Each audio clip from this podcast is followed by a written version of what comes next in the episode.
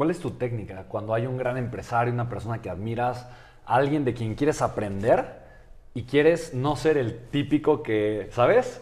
Sí. Que sale como, ay, ayúdame, o ay, quiero que me escuches, pero que la otra persona realmente voltee a ver, escuche y pueda crear de alguna forma una relación importante contigo, que lo haces, que lo haces. Gracias. ¿Cuál es tu estrategia? ¿Cómo, cómo, cómo llegas a esas personas y cómo logras este, este objetivo? Gran pregunta. La respuesta es muy fácil de entender y muy difícil de ejecutar. Es solo pensar en qué le puedes aportar tú. Y para, para entender eso, te voy a contar una historia de alguien más y te voy a contar una historia mía.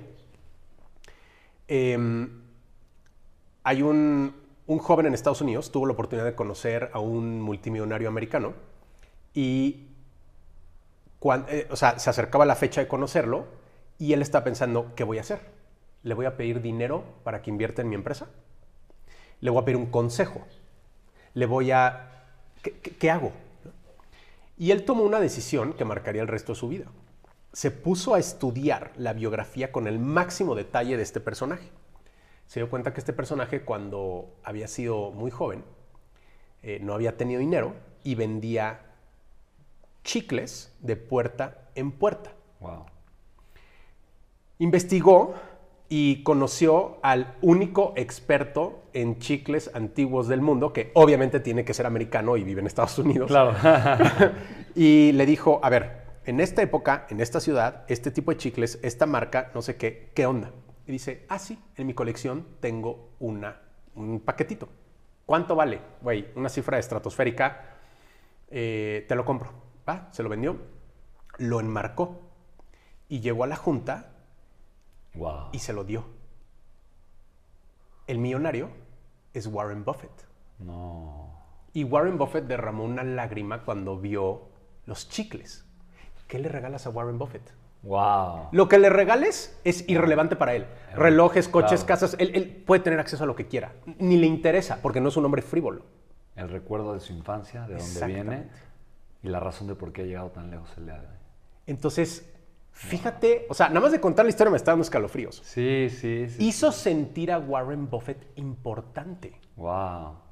Dijo, esta persona genuinamente se preocupa por mí y a partir de ahí desarrollar una gran amistad a través de los años que se ha convertido en 10.000 oportunidades. Me imagino. Ahora te cuento una historia mía.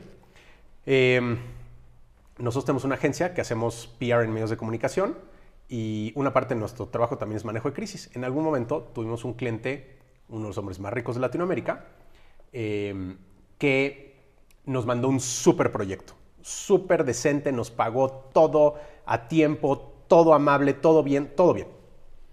Y total, eh, venía su cumpleaños. Y es como, pues, ¿qué le regalo? Y dije, pues un vino, ¿no? Me gusta el vino. Dije, no, eso es muy... No, no, no, no, no. Tengo que mostrar que me importa, que hay un interés. Y de etcétera. entrada lo haces increíble, amigo. Déjame decirte que de entrada, ¿en qué año naciste? Y me llega con esta botella de un vino espectacular. Le echamos ganas. Wow, wow. Eres congruente y lo que predicas lo haces de una forma espectacular. Gracias, Spence. Y total me puse a pensar y dije, a ver, esta persona ha vivido en varios países del mundo. Tiene todo el dinero para comprar lo que sea. O sea, ¿qué, qué le puedes regalar? Entonces, ¿qué, le- qué le regalé? Eh, en los años 70 hubo una cata en las afueras de París muy controvertida que, cambió el rumbo del vino a nivel mundial, particularmente de Estados Unidos. Hoy lo que es Napa Valley y el vino americano es gracias a esta cata. La cata se llama el Juicio de París. Es una cata ciega que se realizó en las afueras de París con puros sommeliers franceses y fue una competencia, repito, ciega entre vinos tintos franceses y tintos americanos y blancos franceses y blancos eh, americanos. Ganaron los americanos, pero ganaron estrepitosamente y ganaron, o sea, vinos... eh, lo que voy a decir es muy debatible porque voy a hacer los ajustes de los precios, pero imagínate que los vinos americanos, algunos de los vinos americanos costaban el equivalente a lo que hoy serían 100 dólares y le rompieron el hocico a vinos franceses de 2 mil dólares o 3 mil dólares o 4 mil o 5 mil dólares.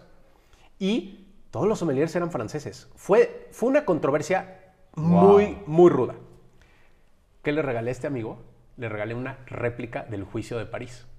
Entonces traje a uno de los mejores sommeliers de México Em, y le dije, güey, quiero replicar esto. Entonces él consiguió las botellas, trajo las botellas, armamos una cena espectacular. Las botellas tenían su funda para que no se viera qué vino era.